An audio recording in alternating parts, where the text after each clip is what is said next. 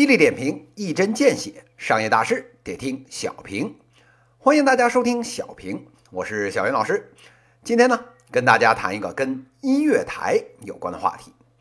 说起这个听音乐啊，大家伙呢，十个还有九个半有这个爱好，小云老师呢也不例外。从这个摇滚重金属到这个周杰伦、毛不易，哎，再到啊超电磁炮的二次元神曲，哎，一样呢也没落下。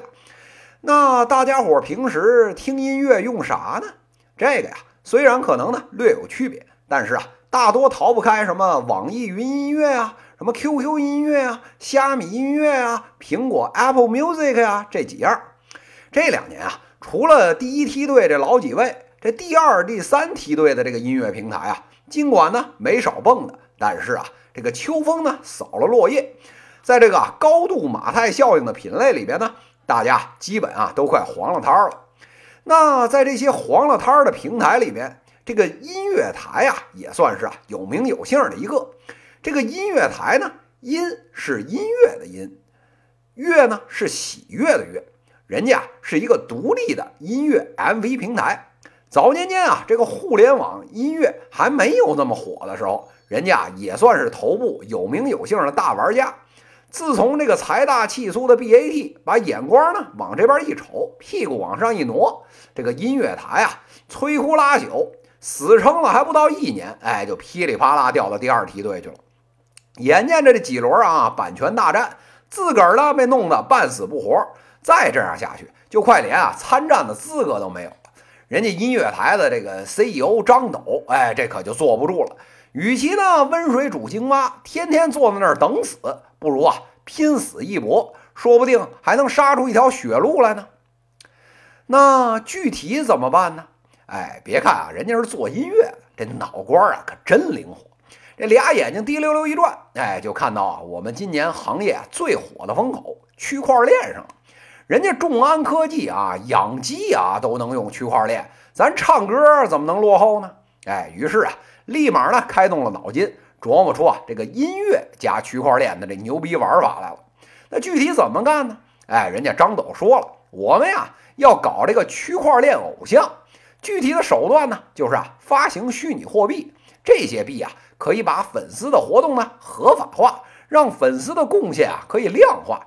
喜欢那几个这个小伙子或者大姑娘的，您啊就多买币。哪天呢您脱粉了，您啊就低价卖出。粉丝还有明星之间的交易呢合法化。粉丝啊通过这些虚拟货币对偶像呢产生影响。此外啊那些呢没有经过授权的发画册的发周边的这些粉丝的行为，也啊跟着这个虚拟货币的发行呢能够啊合法化，也变得可以认证还有量化。不仅如此，人家还说了。这 TFBOYS 啊，这都快过时了。咱要搞的是区块链偶像，给人家冠名呢，叫 FBI，还啊发行这个叫 FBI 币。粉丝拿着这些币呢，不仅啊可以支持偶像，还能啊享受增值分红。瞧见没有？不仅呢追星没耽误，连理财啊也一块干了。有这样的好事儿，粉丝们能不趋之若鹜吗？那音乐台要搞的这个追星的虚拟货币。到底靠不靠谱呢？小云老师这里啊，不禁啊叹了一口气。这个年头啊，粉丝呢真是啊很可怜，追星追成脑残粉已经啊是够不幸的一件事了。现在呢，还因为脑残再被收一波啊智商税，刮一波地皮，哎，真是啊惨到了姥姥家。那为什么这么说呢？这波音乐台的所谓音乐家这个区块链，妥妥呢就是个蹭热点的行为。